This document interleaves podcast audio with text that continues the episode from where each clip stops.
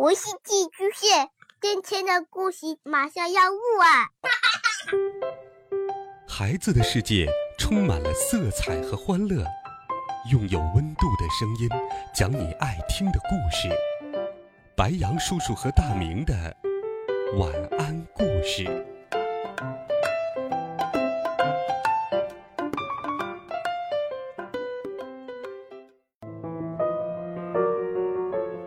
小朋友们、同学们，大家好，欢迎收听白羊叔叔讲故事。今天，白羊叔叔继续给你准备了《神探猫破案冒险集》的好听故事，一起来听《谁偷走了金猫》第十集《家贼难防》。此刻。大家已经全然忘记了，他们到达招待所之前，这间屋子所发生的一切混乱。在他们眼前的这个男人脸色惨白，闷闷不乐，正低着头，神情严肃地告诉众人，自己是个小偷。这怎么能不叫人好奇呢？而且，因为所有人都全神贯注地注视着这个男人，他们根本没有发现月光。约瑟芬、多多和小鹏鹏已经趁机溜进房间，钻到了床底。这样，连他们也能把发生在房间里的一切看得一清二楚了。朗贝尔探员摸了摸浓密的胡子，嘟囔着说道：“我想你还欠我们一个解释，贾斯通先生。”管家的声音很轻，仿佛是在窃窃私语。但不管怎样，他开始了讲述。德比龙先生还在世的时候，与其说我是把他当做主人，倒不如说是把他看作一位朋友。他一直都对我很好，我们经常在一起谈天说地，他甚至会把知心话都告诉我。旁人根本无法想象他对我的信任。因为在临死前，他甚至还把自己的日记交到了我的手里，让我替他保管。之后发生的事情，你们都知道了。先生去世了，而他的妻子成了唯一的继承人。或者，应该这么说，他妻子努力让外人相信他是唯一的继承人。但其实，德比龙先生也留给了我一份遗产。以感谢我长期以来的陪伴。那是一幢乡间小屋，可是夫人从来就不喜欢我，她雇来了巴黎最好的律师，硬生生把那套房子从我手里夺了过去。这是真的吗？一位警官严肃地注视着贵妇人的双眼。德比龙太太支支吾吾。啊不，这都是合法的。我的律师。可加斯通立刻打断了他的话，继续自己的讲述。就是从那个时候开始，我一直等待着合适的机会进行报复。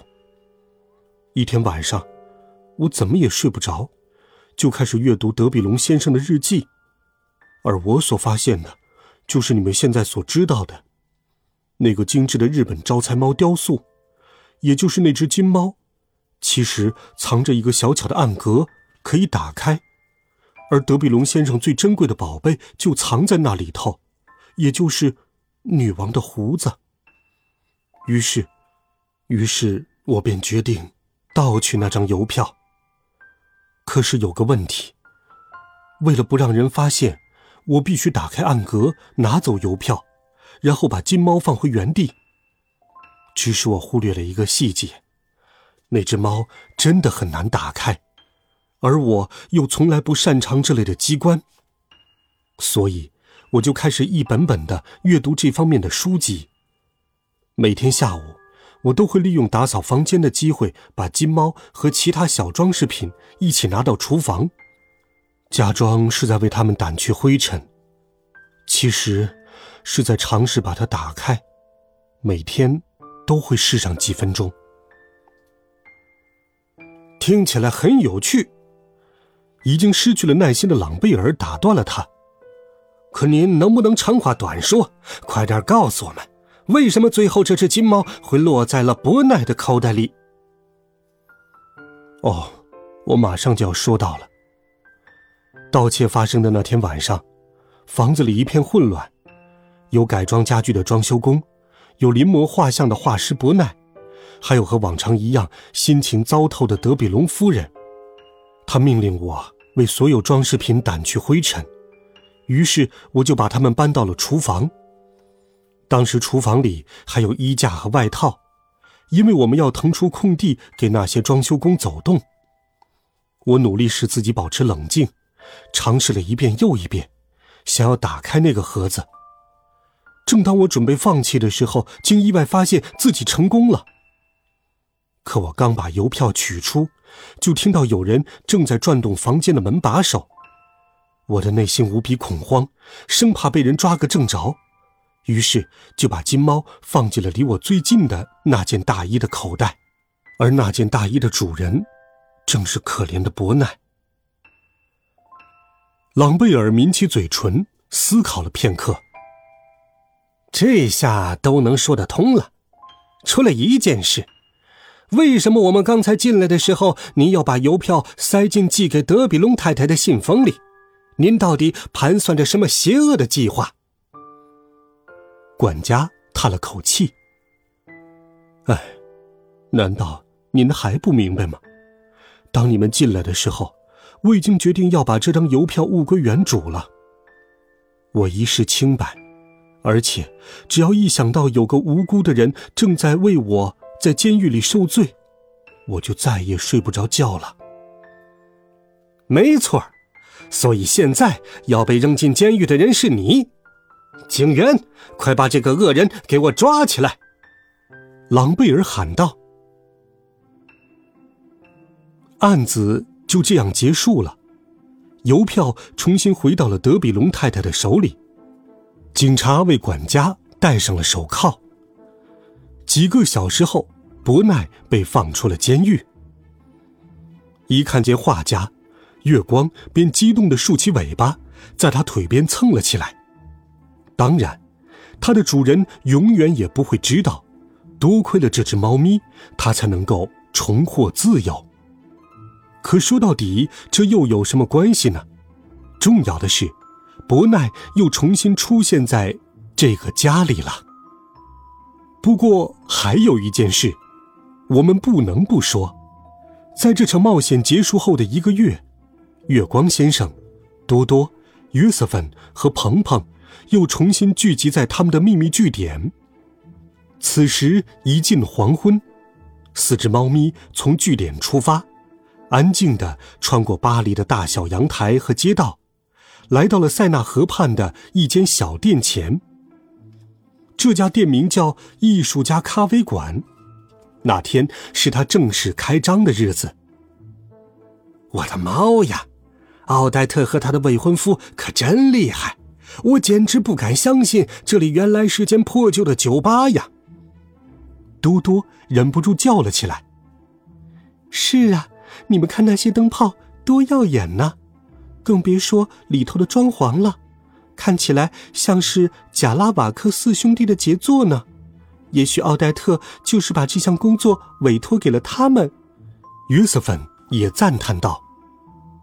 月光在树上磨起了指甲，喵，还不止呢。你们看，吧台后面站着谁？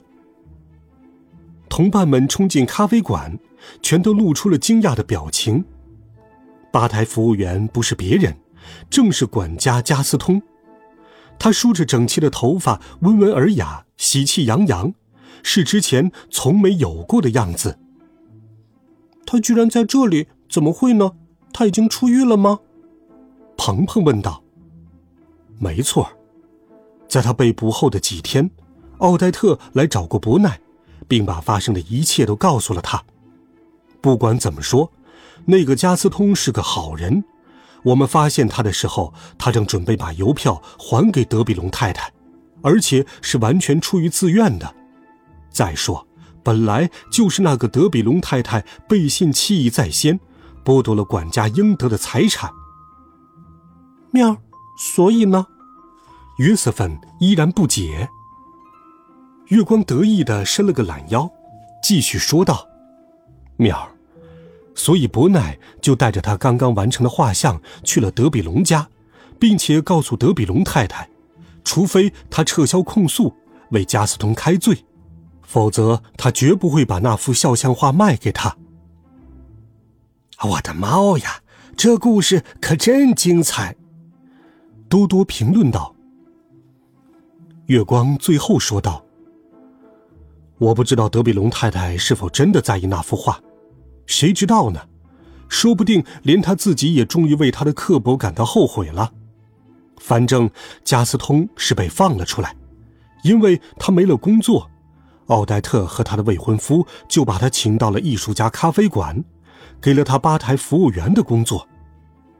看得出来。”加斯通对他的新工作很是得心应手，他把柜台擦得干净明亮，把客人点的菜品记录在本子上，还用优雅和精准的动作为客人倒上饮料。当他发现月光先生和其他三位同伴进入了酒吧时，便朝他们挤了挤眼睛，然后在一个小盘子里倒了点牛奶，放到了地板上。我一直都喜欢猫，尤其是因为它们总能让那个疯子夫人感到高兴。哦，他喃喃说道。奥黛特也跟着他一起笑了起来，笑声很快传染给了咖啡馆里的每一位顾客。虽然他们根本不知道那两个人究竟在说些什么。不一会儿，伯奈也出现在咖啡馆里，他受到了隆重的欢迎。然后找了个角落坐了下来，在画册上画起了素描和水彩。这时，一个蓄着两撇浓密胡子的和蔼老人拉起了手风琴，奥黛特拉起未婚夫的手，开始在咖啡馆中央翩翩起舞。四周的顾客一边发出笑声，一边鼓起了掌。喵。他们也太浪漫了吧！约瑟芬又一次赞叹道。多多呢？他刚从餐桌上偷了一块面包片，正和往常一样小声嘀咕着什么。这不公平！我们从城市的一头跑到另一头，把伯奈从监狱里救了出来，做了那么多那么多，可居然没有人对我们表示感谢。要知道。我们真的是无与伦比的神探！鹏鹏大笑了起来，月光则摇起了头。妙儿，无与伦比？我看不是吧？这个案子本来就很简单，你们难道没听说过这句话吗？家贼难防。这一回，还真是应验了呢。好了，孩子们，《神探猫破案冒险集》这一册的故事，白羊叔叔就给你讲到这里。温暖讲述，为爱发声。每天，白羊叔叔讲故事都会陪伴在你的身旁。我们明天见，晚安，好梦。